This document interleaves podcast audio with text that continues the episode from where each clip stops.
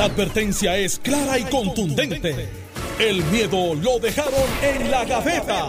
Le, estás dando play al podcast de Sin, miedo, de Noti1630. Buenos días, Puerto Rico. Esto es Noti1630 Sin Miedo. Soy Alex Delgado y ya está con nosotros el ex gobernador Alejandro García Padilla, a quien le damos los buenos días, gobernador. Buenos días, Alex. Buenos días a ti, a todo el país que nos escucha y, por supuesto, al que ya está calentando en el bullpen y viene caminando por el del left field, Viene de espalda, viene de espalda, haciendo Exacto. como este electro boogie, bailando así, arrastrándola, como el moonwalk de Michael. de Michael- Sí, exacto, Michael así, viene, Jackson. así viene por entrando por el cerezal. Exacto. Exactamente. ya mismo se une Carmelo Ríos. Eh, quiero hablar, pero más adelante. Estuvo anoche en la reunión de, De la Junta del Partido Popular. de la Junta. Sí, señor.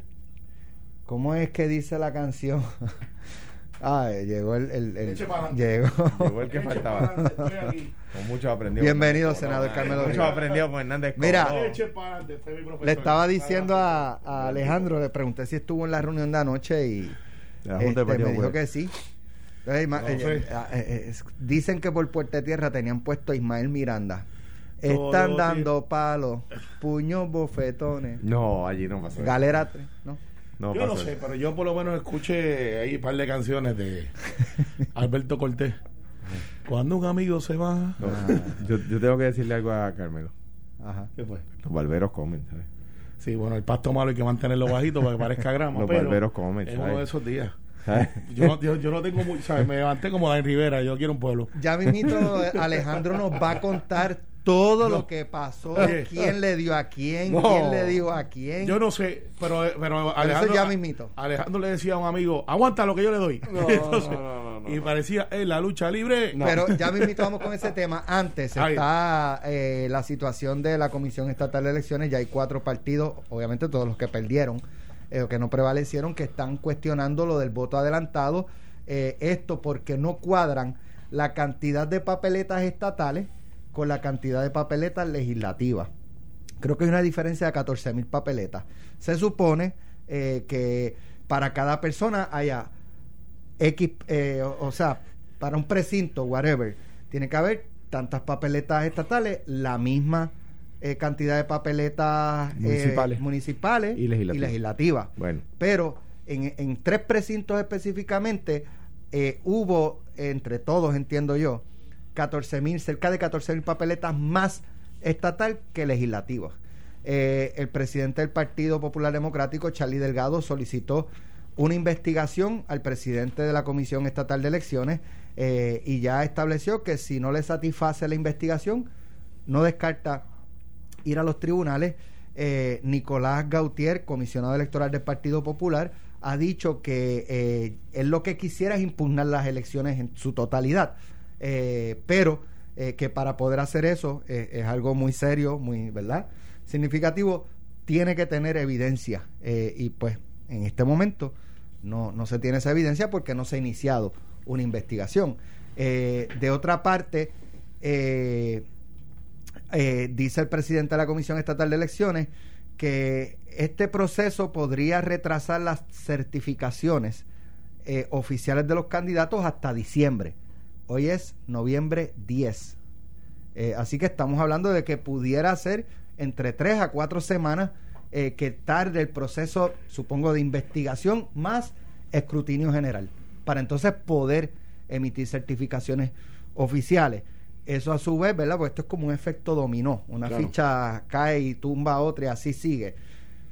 ¿Qué pasa? Que en, en la lucha por la presidencia de la Cámara de Representantes hay eh, unos eh, legisladores del Partido Popular que salieron electos, pero por muy poco margen. Está Jesse Cortés.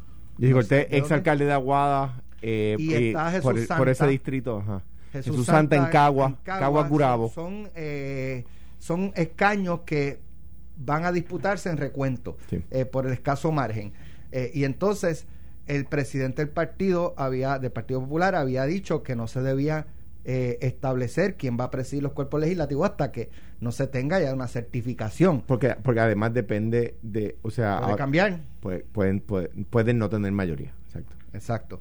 Pero entonces ya el presidente, y de eso vamos a hablar más, más adelante, eh, Charlie Delgado estableció que creo que entre mañana o jueves, pero creo que es, dice Alejandro que es mañana, Creo que es mañana. ¿verdad? que se va a convocar una reunión de la conferencia legislativa para decidir Como exige el quiénes van a ser los presidentes independientemente de que no haya certificación. Aunque a un principio había dicho que, re- que, que, Pero- ¿verdad? su deseo era que hubiese las certificaciones, pero ante la prisa de pues de lo que pasó el viernes Tatito Hernández que se, verdad Y hubo una votación allí que queda de hecho ahora queda nula hasta mañana Sí, ahí, Héctor, digo, pues entonces no le queda eh, más remedio a, a Charlie. Delgado que adelantar eh, la selección de los presidentes de los cuerpos, aunque no haya certificaciones. Yo creo que hice un resumen ahí lo Sí, más. bastante. este, Mira, vamos eh, a comenzar por lo, lo la de comisión. las papeletas y lo- los cuestionamientos de los partidos de minoría. Mira, hay que separar el grano de la paja. El, el, me parece que el voto por correo fue un desastre. De hecho, eso es lo que se está cuestionando. Es- eso, esas diferencias es voto adelantado, ya sea por, por exacto. este, encamados. Pero este, quiero, quiero separar, quiero deslindarlo. El voto por correo fue un desastre. Y el voto por correo hay que eliminarlo, ¿verdad? ¿Cómo? Voy, pero te voy a explicar. El voto adelantado, eh, que es el que se le toma, la, que la Junta se constituye y visita a Alex Delgado, que pidió voto adelantado, y ahí es representante de tres partidos, y le toman el voto a Alex Delgado y se llevan las papeletas. Ese probó ser un éxito. O sea que uno tiene que separar la paja del grano y ser justo, ¿verdad? Del nuevo código electoral, eh, que, que ha probado tener grandes defectos, pues uno puede decir, bueno, en ese almud quizás hay muchísima paja, pero hay algunos granos. Ahí usted tiene uno, ¿verdad? El voto por correo, yo creo que hay que eliminarlo. Es un desastre. Ha sido un desastre, ha atrasado la elección, ha atrasado, eh, de- de- estudio, pero permíteme, vez, Yo te voy a decir otra vez. ¿Cómo? pero permíteme la primaria, porque este, eh, eh, eh, Carmelo, La primaria la tienes, pero. la- Dijiste, permíteme la primaria, se te acabó. Carmelo, mira, o sea, tú, tú no, el único, el, peor ciego es el que no quiere ver. Y si ustedes no quieren ver que el, que el voto por correo fue un desastre, pues no lo vean. Pero el país lo está viendo y el que no lo ve está quedando mal ante el país. Y se aferran a una idea que el país ha rechazado. Ahora bien, le estoy, te estoy dando una de cal y una de arena. El voto adelantado, muy bien. Ahora bien, en el voto adelantado, donde si se incluyen en ese grupo encamados y presos, ahí las papeletas y aquí, no son iguales. Porque al que está en el hospital no le llevan ni la municipal ni la legislativa, porque el que está en el hospital centro médico Vive en Cabo Rojo. y vive en Cabo Rojo, pues no le llevan ni la, porque no saben de qué pueblo es ni que porque legisladores les toca votar, por lo tanto le llevan solo la papeleta estatal. Y al preso solo le llevan la papeleta estatal. Porque no saben de qué, en qué, de qué, dónde está su residencia es imposible deslindarlo. Por eso va a haber más papeletas estatales. Si en el grupo de voto adelantado incluimos presos y encamados y, y hospitalizados, literalmente dicho, a esos no se les lleva. Si el voto adelantado es encamados en la casa, a ese sí se le lleva la legislativa y la municipal. Por lo tanto, cuando se hace el conteo de votos, contando los presos y los que están en hospitales, esos van a tener una van a tener papeletas estatales de más, o sea, va a influir en que haya un número de papeletas estatales superior al de papeletas municipales y legislativas, ¿ves? Si no se incluyen presos y, y hospitalizados en esa ecuación, pues entonces, como tú decías en la introducción, debe ser igual. O sea, si se deslindan los presos y los que están en hospitales, el número de voto adelantado debe dar igual para las tres papeletas, ¿verdad? El, el- el- problema lo traen cuando se complica, de nuevo, el voto por correo, pues fue un desastre. Hay más, en San Juan nada más, en San Juan nada más hay más de 5 mil peticiones de voto por correo que no se certificaron y no se que se llenaron adecuadamente, pero la comisión no reaccionó adecuadamente. Y, y ahí no te culpa el PNP, es culpa de la comisión en general. Eh, eh, no reaccionó adecuadamente, las personas no recibieron las papeletas. ¿Ves? Entonces, eh, pues, ah, sí, pero tenían la opción de ir a la HIP y hacer una fila de 7 horas. Pues no, hombre, eh, pues, no, no, no es adecuado porque por alguna razón esa persona pidió voto adelantado, quizás tiene una condición de salud, quizás lo que sea, ¿verdad? Pues, pues, pues no le vas a hacer hacer una fila de 7 horas para votar cuando precisamente por no poder hacer filas que pidió voto adelantado. ¿Ves? O sea que, que el voto, el voto adelantado, bien, hay que perfeccionarlo, se aprende de los errores, eso no es mala, ¿verdad? Nadie puede anticiparlo todo. El voto por correo, un desastre. El- uno, uno viene y coge el código, que es un código nuevo, y dice, bueno, vamos a ver qué funcionó. ¿Voto adelantado? Sí. Que no funcionó, por ejemplo, entre otras cosas, voto por correo, no. Pues, y eso, pues, pues, pues empieza uno a madurar, ¿verdad? Un proyecto de ley que trajo unos problemas, que, como dice Carmelo, no es que se aprobó eh, eh, a última hora porque no se había estudiado, llevaba un tiempo estudiándose, pero se implementó de última hora. ¿Ve? Y eso pues trajo unos problemas que hemos visto, que hemos contra que hemos vivido y que no podemos negar. En total desacuerdo con que el voto por correo es un desastre. Lo dijo cuatro veces, así que en total desacuerdo. Bien. de- Sí, funciona, No, no, ahora vamos, vamos, vamos a empezar pues, poco a poco. Está bien. No. Estipulada la diferencia. Estipulada, Estipulada la la diferencia. Ok. Porque lo que pasa es que los, el código electoral nuevo, es una de las virtudes que tiene es que expande la base electoral.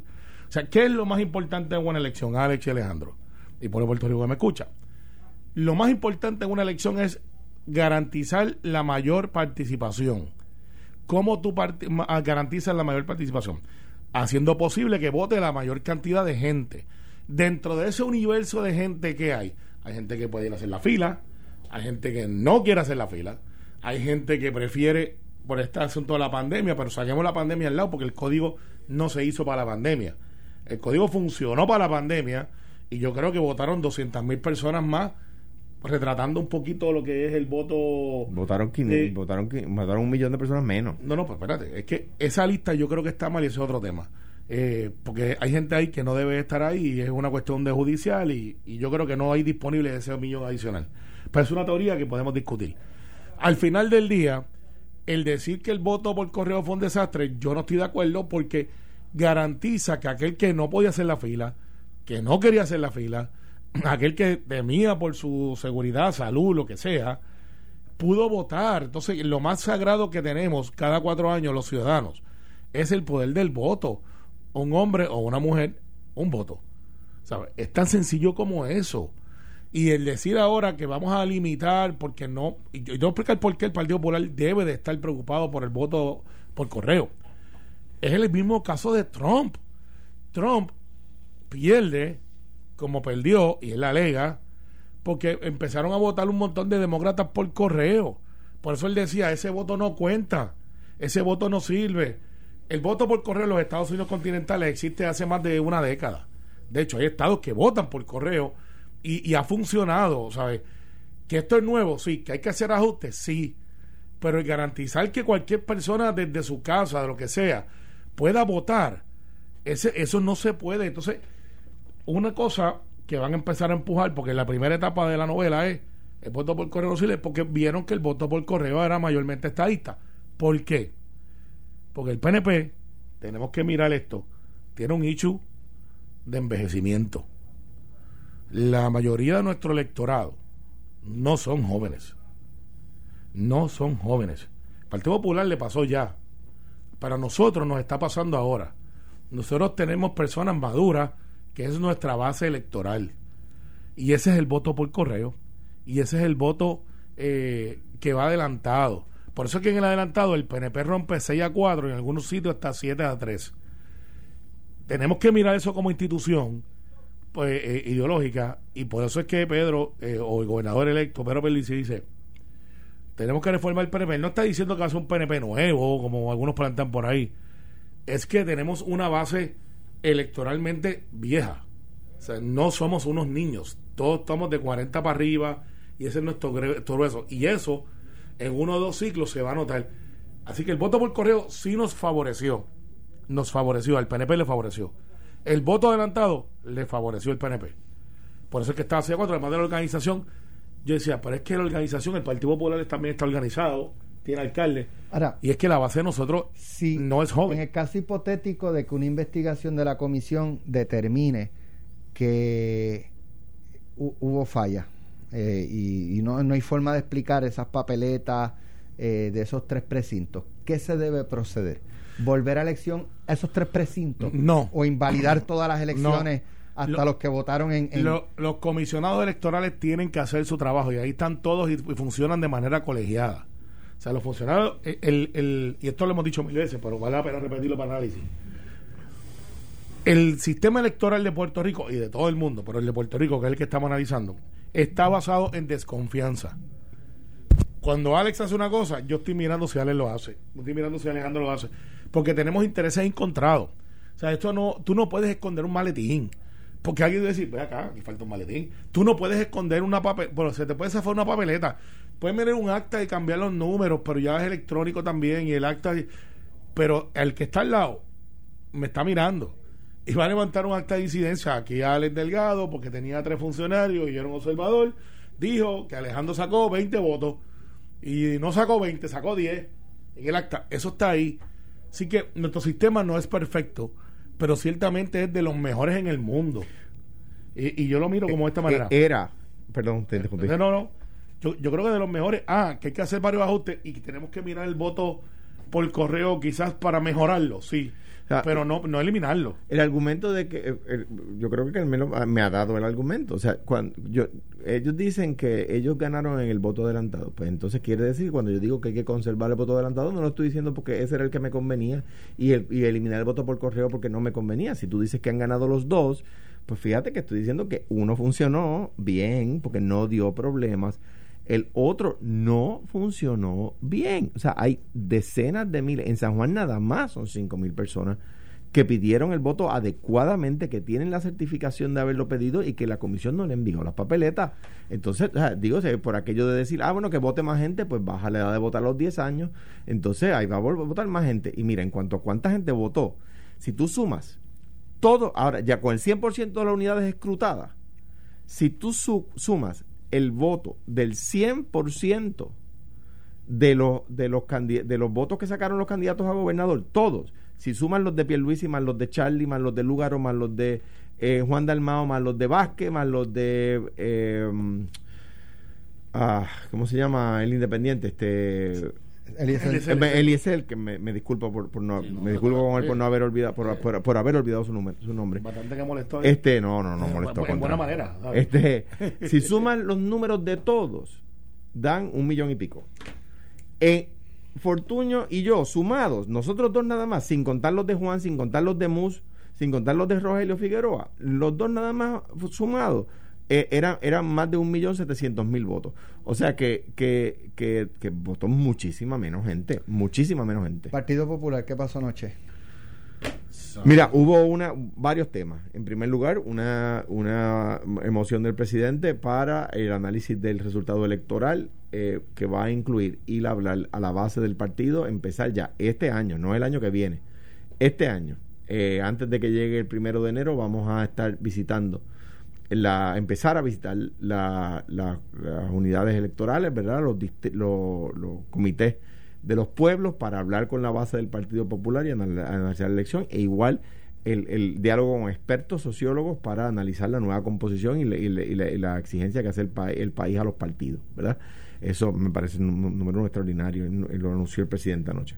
Número dos, en cuanto a la, a la discrepancia esta que hubo el viernes pasado, pues Héctor Luis Acevedo eh, eh, explicó allí claramente qué es lo que dice el reglamento y es que esa esa para que se dé una votación tiene que ser convocada por el presidente de la conferencia legislativa y la presidenta de la conferencia El legislativa presidente del partido. el presidente del partido Y aquella reunión, pero aquella reunión fue convocada por el presidente del partido. pero tiene que ser convocada para eso aquella reunión fue convocada no se pa- permite en asuntos nuevos no no u otros era, asuntos. era era era había un tema en la agenda y el tema entonces el problema es según se narró allí es que empezó el presidente y, y, y los algunos compañeros pues la empezaron pues con, con un tema paralelo. El presidente dijo no mire este no es el tema vamos a seguir la, la minuta y, la, el orden de los asuntos y pues, pues fue el desenlace que hubo y se acordó que el presidente va a convocar la, la conferencia legislativa creo que es para mañana o para el jueves pero entiendo que es para mañana eh, para que voten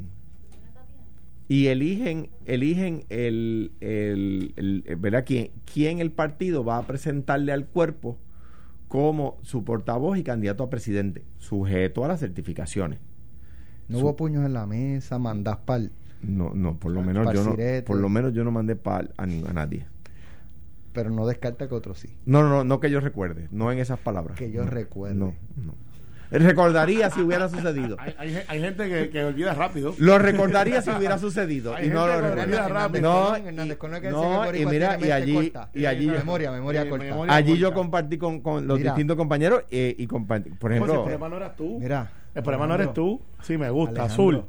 Como el cielo. te voy a meter en un lío. Alejandro, ¿tú leíste el metro? Siempre. ¿Viste lo de gabinete? Mira, ¿Quién- eh, quién a Tangana, fanáticos de la lucha libre. es uno de los mencionados para el gabinete de, No, cuando de sale- Pedro Pierluisi? Lo Mira. dice Metro. Tiene, Mira. te voy a dar las iniciales y cuando regresemos de la pausa, cuando regresemos de la pausa lo discutimos. Las iniciales son Estás escuchando el podcast de Sin, miedo, de Noti1630. Bueno, eh, ya estamos de regreso.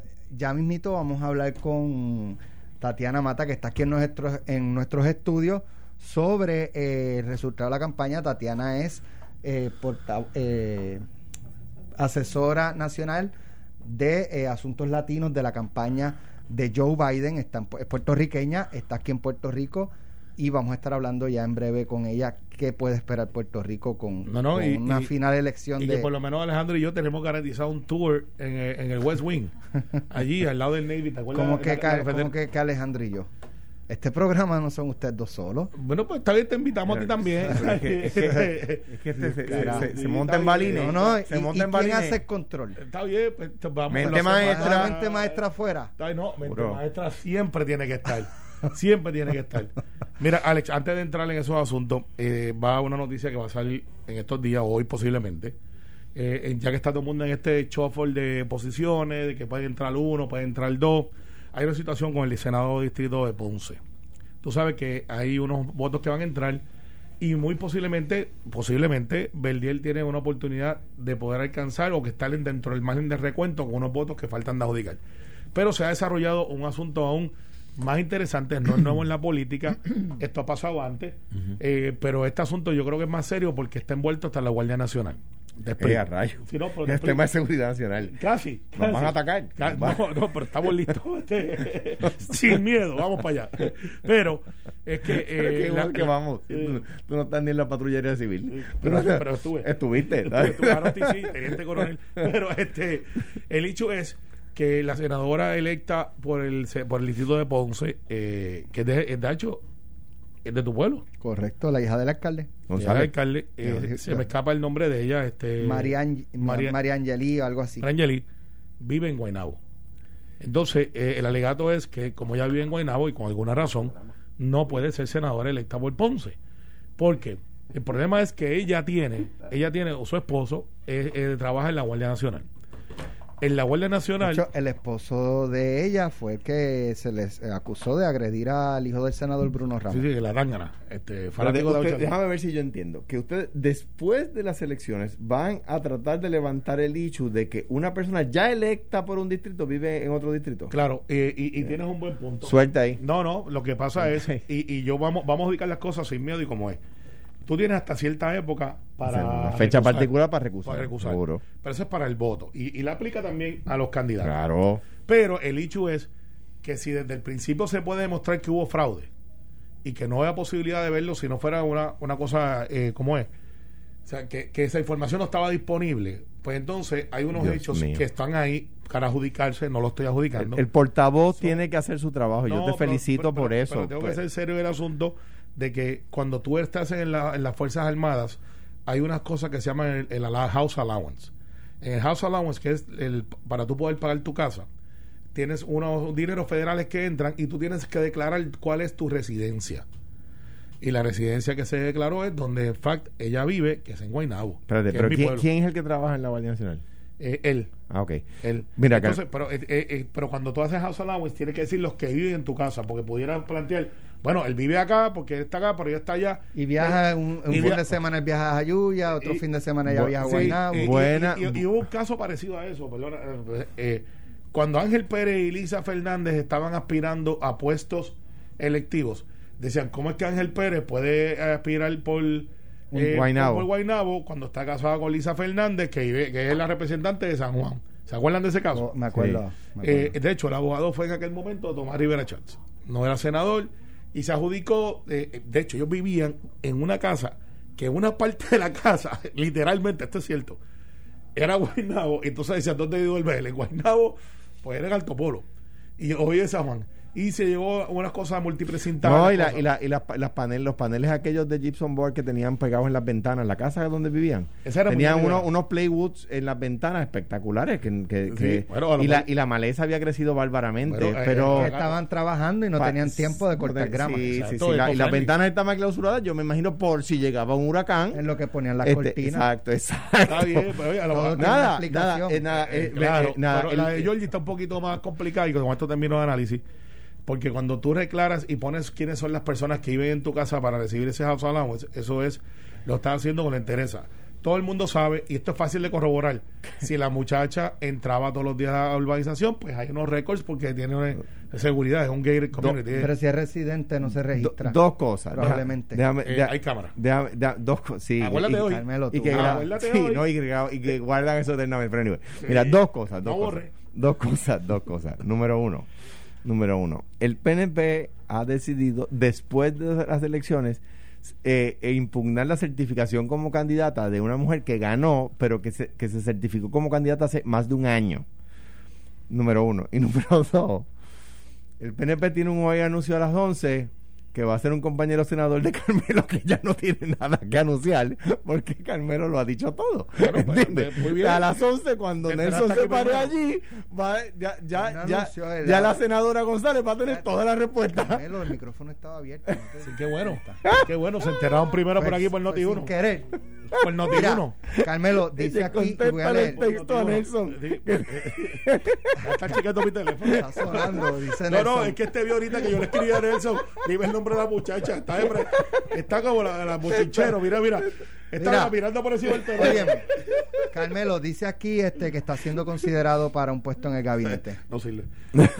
Dice la nota en, en el periódico Metro. Mira, rapidito que tenemos que pasar al tema de eh, Bayamón. yo salí electo por el Senado de Bayamón, esa es la verdad. Este y yo hoy, me lo digo a ti, formalmente no he recibido ninguna oferta. Esa es la verdad. Ayer yo vi a Pedro, eh, lo vi con esta señora que está aquí, que es nuestra invitada. Y ella te puede decir que yo entré con ella y salí con ella y hablamos de asuntos de Washington. Quizás en el comité me vieron eh, y alguien pues dijo, déjame decir que Carmelo estuvo en el comité. Sí, yo estuve en el comité, estuve con Pedro Luis Ruido antes que saliera para jugando pelota dura. Tatiana Mata es mi mejor testigo, que yo entré con ella y salí con ella. tiene coartada, tiene Tengo coartada. Así que pues hay gente especulando, pero yo no he recibido ninguna información y ninguna oferta. Ciertamente yo salí electo por el distrito de Bayamón y esos son mis planes por Bueno, pues vamos a ver si las noticias cambian, como dice Noti1. Eh, pues, pues, ya tienes la primera parte de la noticia. Tatiana Mata, bienvenida a Noti1. Gracias, gracias por tenerme aquí. Bueno, eh, ya eh, prácticamente Biden eh, se proclamó eh, y ha sido proclamado el ganador de las elecciones. Sin embargo, eh, pues el presidente Trump ha estado estableciendo unos movimientos, incluso utilizando el Departamento de Justicia, para que investiguen denuncias sin evidenciar ni, sin, ni siquiera presentar algo, ¿verdad?, que ponga en duda la elección de, de Joe Biden. ¿Qué visualizan ustedes que pudiera estar pasando? Eh, Biden ganó por cerca de 4 millones de votos eh, populares. Sí, 74 millones. A mí, el, proceso, el, pueblo estadounidense se expresó claramente no en favor de Joe Biden. El proceso de transición ya ha comenzado. Él tiene un equipo extraordinario, tiene muchos abogados, están listos para, ¿verdad? Cuando llegue enero, eh, hacer esa transición entendemos, ¿verdad?, que, que, Donald Trump va a continuar con ese tipo de mensaje. Eh, él va hasta las últimas seguir este ese proceso, pero estamos confiados en que, eh, que la transición se va a dejar llevar. De la toma de posesión el 20 de enero aproximadamente. Así que queda queda todavía un rato y veremos, ¿verdad?, este que, que finalmente va a pasar. Ahora, sobre Puerto Rico, eh, Biden había hecho una, ¿verdad?, unas promesas de campaña relacionadas a Puerto Rico. Eh, ¿Qué va a pasar con, estas promesas? Bueno, eh, primero quiero darle las gracias ¿verdad? a los dos copresidentes que tenemos aquí, al gobernador García Padilla y al senador Carmelo Ríos, y y a Zoela Boy, que también nos ayudó, el representante Tatito Hernández, porque fueron bien fundamental ¿no? en, trazar esa, esa visión para Puerto Rico.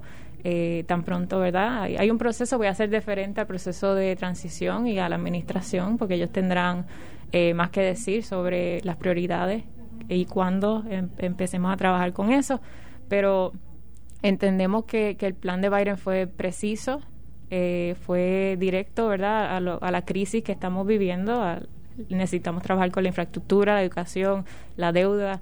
Y no hay un mejor líder que Joe Biden en este momento para trazar eso con líderes, ¿verdad?, del país que puedan eh, trabajar juntos. Me enorgullece que la mayoría, ¿verdad?, de los que fueron electos son demócratas y tienen una relación bien fuerte con el vicepresidente, ahora presidente electo, y la senadora Harris. So, creo que va a ser bien efectiva, ¿no?, esas coaliciones que creamos, eh, no solo en Puerto Rico, pero a nivel eh, nacional los líderes aquí de Puerto Rico con líderes nacionales. La participación, el, el esfuerzo desde Puerto Rico cuán importante fue para, para la victoria de Joe Biden. Pues mira, fue bien importante. los puertorriqueños que residen aquí no votan, pero juegan un papel importante en el esfuerzo de activar a sus eh, amistades y familiares en, en distintos estados. Pues mira, desde voy a ponerle un poquito más atrás, desde la primaria, yo creo que para nosotros fue bien importante ganar esa primaria porque era un mensaje que se le estaba dando, ¿verdad?, a la nación que Puerto Rico estaba con Joe Biden. Una vez ganamos, había que, ¿verdad?, darle ese mensaje a la a lo que le decimos la diáspora, ¿verdad? A los demás estados. Tú sabes, no te barras la curva. A la diáspora. A la diáspora. la curva. Ya te habían, ya te habían dicho, ¿verdad? Ya, ya, contestado anteriormente. A la, a la diáspora que vive en la hermana nación. Continúa. No, no, Yo no me voy a meter en esto. Continúa. En la diáspora. Pero entendimos, entendimos, entendimos. Los que se mudan, porque los, los tejanos no, tienen la diáspora. La diáspora no puede quedarse en el mismo sitio porque no es diáspora. Si se tiene que mudarse para ser diáspora. No, no lo son. No lo son. Pero, eh, ¿verdad? En estados como Pensilvania, los últimos. No pongan a la invitada en esto. es que ella ha estado en estas discusiones. la experiencia completa. Comporte. Espérate, ella ha estado en estas discusiones. He Lo he estado. Me acuerdo muchas ocasiones que esto surgió así, con los cuatro. Pero el, en estados importantes como Pennsylvania, esto, las últimas semanas fueron críticas, ¿verdad? Para sacar a los puertorriqueños y enviar el mensaje. Y le agradezco, ¿verdad? Que, que estuvieron junto con nosotros a haciendo el llamado, eh, la campaña era Hazlo por mí y muchos puertorriqueños llamaron a sus familias y eso se agradece infinitamente. El voto puertorriqueño es bien importante dentro eh, del proceso electoral y ya pues como vimos, aunque en, Florida no prevalecimos, teníamos un 73% de puertorriqueños votando por Joe Biden. So. Y, y eso, era bien importante. y para que el pueblo de Puerto Rico sepa, es la primera vez en, en muchas campañas que yo he estado, ni en Obama, ni en Obama pasó esto que tenemos una puertorriqueña de la isla, porque hay gente que son eh, segunda, tercera generación. de la diáspora. Que no son de la diáspora, no somos una diáspora, deja eso. Entonces, es que sabe que más agita eso. Entonces, ah, abre una puerta, abre una puerta. Se suma por ahí. Se suma por Este, este, es de los, este de los que se tiraba con un cartón, por el risquito, por lo que se hacía en el campo. Usábamos yagua en el campo, que, cartón en Guaynabo. Usaba yagua. Pero este de los que se tiraba con cartón para ir más rápido y le ponía aceite abajo al cartón. Entonces, el, el, el asunto de, de, la importancia de tener, hemos tenido muchos latinos destacados en campañas presidenciales, muchos, casi todos son mexicoamericanos, que son mucho más activistas, pero en esta campaña y en la anterior hemos tenido la oportunidad de tener puertorriqueños que, que vayan escalando y que sean asesores. Eh, el papá de Lismano, eh, Luis Miranda, este, Miranda, Luis. Luis Miranda, eh, fue uno de los top advisors de Biden y eso pues se espera porque hay una figura bien grande arriba, pero los que están boots on the ground, los que están en los estados, que son los que están tomando decisiones en la de la campaña, nunca habíamos tenido a alguien como Tatiana y para Puerto Rico eso es importante. Porque cuando van a nombrar en Casa Blanca, esto lo digo yo, no lo dice ella, se toma en consideración tus, eh, eh, tus cicatrices de guerra. Eh, y pues que de dónde viene, si por ejemplo Cecilia Muñoz fue muy efectiva con Obama, pero Cecilia Muñoz venía de un agua una non-for-profit bien poderosa en Estados Unidos continentales que se llama La Raza. Ellos tienen unos hechos de ellos. ¿sabes? La raza, el nombre lo dice, es, otra cosa. Pero cuando tú traes puertorriqueños que tenemos hechos de migración también y que, compartimos esa batalla de derechos civiles y tienen como Tatiana y que el presidente diga qué vamos a hacer con Puerto Rico, nuestro asesor más cercano se llamaba, adivina cómo, Jeffrey Farrow cuando Clinton, ¿te acuerdas? De, lo, de Cuamo. Eh, de, Cuamo, sí, al, al, lado de Alejandro. No, era de las Islas Vírgenes. Como cuestión de hecho, como cuestión de hecho es de, la, es de las Islas Vírgenes. Y, y, y, eso es algo que es bien importante. Y esta campaña, cuando hicimos, voy a correr como dice Alejandro. Digo, pero distancia y categoría. ¿eh? Claro. Distancia y categoría. Ahora no, no, estamos, yo conozco y se nota en el programa de gobierno que ha presentado Biden Exacto, ahí voy. que está Tatiana Mata allí y no está Jeffrey Farrow. O sea, eh, en, primer lugar, y eh, tomándolo donde lo dejó Carmelo, mi agradecimiento a Tatiana eh, y en ella a Cristóbal Alex, eh, a Laura, a todo el equipo que tenía el, el, presidente electo Joe Biden trabajando con, con Tatito, con Carmelo, con Zoe y conmigo. y con otras tantas personas, ¿verdad? Porque hicieron un trabajo extraordinario y se refleja en el programa de gobierno. Y hoy José Delgado, creo que, supongo que José Delgado hace una entrevista eh, y el, el, ahora el equipo de transición del presidente electo se compromete nuevamente con el programa de gobierno, o sea que no es un tema que quedó en el olvido. Es sin temor a equivocarme, y yo trabajé en la campaña de Obama 2008 y trabajé en la, eh, colaboré en la campaña de Obama 2012 también. Eh, es el programa de gobierno sobre Puerto Rico más abarcador de la historia. Ahora, y, pregunto, y le pregunto también a Tatiana, eh, ¿qué puede ocurrir o, qué rol va a jugar un senador republicano a la hora de cumplir esas promesas con Puerto Rico? Acabo de ver un meme que dice, que dice, diría en español, un, niño mirando hacia otra persona con, con suspicacia y diciéndole, o sea, tú me dices a mí que los demócratas trampearon la elección, pero dejaron a Mitch McConnell ser presidente del Senado. Sí, explícame esa. Está buena esa. Explícame esa. El, muchachito así. Eh, eh, explícame eso de... Eh. Chulo, ese mismo está chulo. ¿Depende de, de, eso para cumplir las promesas o no? No, I mean, el, el, presidente electo Biden siempre ha sido una persona que trabaja, eh, ¿verdad? Con diferentes partidos, lo ha demostrado en el, desde el Senado. Pero hay dos, actually, dos eh, campañas que todavía siguen, dos eh, races eh, en Georgia. Y yo creo que esas son, ¿verdad? Un foco bien importante del Partido Demócrata, a ver si podemos ganar esas dos porque están bien cercanas. Ayer hablamos de esa, era Ossoff y, y un Reverend que están, ¿verdad? En, en, en, el, en, el, en los últimos, ¿verdad? Y queremos ver si se pueden flip. Y yo creo que Georgia ha sido eh, uno de los estados más importantes para nosotros, definitivamente. Yo creo que puede ser, es posible, pero si no es posible, pues yo estoy segura que el vicepresidente pues, va a poder trabajar con, con ellos y pues eh, utilizar también la Cámara para, para avanzar otras cosas, ¿no? Tatiana es puertorriqueña. Su mamá vive aquí. De Caguas. yo conozco, Un saludo a mami, conozco, que si no me regaña. Mami, yo conozco a la mamá de Tatiana antes que a Tatiana. Ah, ¿de verdad? Sí, mucho antes que Tatiana. Y, y Tatiana es, obviamente, nacida Mira lo que dije, y criada en Puerto Rico. Hasta qué, ¿Hasta qué año viviste en Puerto Rico? Bueno, yo estuve mi escuela superior en Caguas, en la José Gautier Benítez, eh, escuela pública, y luego este, entré a la UPI. Um, me gradué de la UMED y nada, me fui para Estados Unidos con mi familia militar y allá hemos estado como. ¿En qué año? 2010. No, pues eso fue los otros días. Sí, como decía, destacaba Carmelo, no es una puertorriqueña que hace 30 años vive en Estados Unidos. No es de la diáspora, los días. Eh, estuvo hasta aquí. la diáspora, pero eh, Mira, por ahí, Somos todos eh, dijo ayer Carmelo, se tiró la maroma de decir. Como siempre. Que Joe Biden eh, vendrá a Puerto Rico en algún momento. ¿Le podemos creer a Carmelo? Bueno, yo entiendo que en algún momento. Qué buena pregunta esa. No, en algún momento. La de si Biden viene. Es, o la de si podemos creerle a Carmelo. No, la de si Biden viene, cara. Ah, ya, ya. Más, no, yo creo que, es un buen, yo no sería un buen paso, definitivamente, pero eso yo, en deferente a la administración, pues ellos tomarán su verdad, su decisión de cuándo y cuándo, ¿verdad? vendrán acá a la isla, pero sí, este, yo espero ¿verdad? que vengan pronto. Y va a venir, ¿sabes por qué? Es sencillo tiene muchos intereses aquí de campaña, porque él hizo campaña y, usó la, eh, no, este, usó que Puerto Rico era, era un sitio, un battleground, no tan solamente electoral, sino de desarrollo, y él va a hacer ese statement, viene a Puerto Rico, eh, pronto te enterarás primero aquí, pues no digo, no, obviamente. Eh, y, y Alex, a lo mejor te invitamos, a lo mejor no, pero eh, por lo menos en el palco de prensa te vamos a dejar aquí que... Tatiana, el mayor de los éxitos, gracias por estar aquí con nosotros eh, y ojalá, ¿verdad? Y también confío como, como Alejandro y Carmelo en que, en que tu presencia, ¿verdad? En, en, en, el gobierno de Joe Biden, pues traiga muchas buenas noticias para Puerto Rico. Gracias. Sabemos que vas a hacer el esfuerzo. Alex un tour por West Wing. Dile que el edificio no es gran cosa, está chulo, pero es más oficinas que nada y la cafetería está chiquita. Yo he entrado a Casa Blanca. Ay, No, no, pero no he ido al West. Wing, pero, West Wing es donde se pero trabaja. el, el salón amarillo, el salón ¿Tú sabes quién no va a entrar a Casa Blanca? Ferdinand con esa camisa que anda. Está, ese intercambio Lo no- detienen, lo detienen. Ese intercambio no le va bien. No, de- puede haber problema en el aeropuerto con esa camisa. Esa camisa está, eh, eh, está eh, eh, es francesa.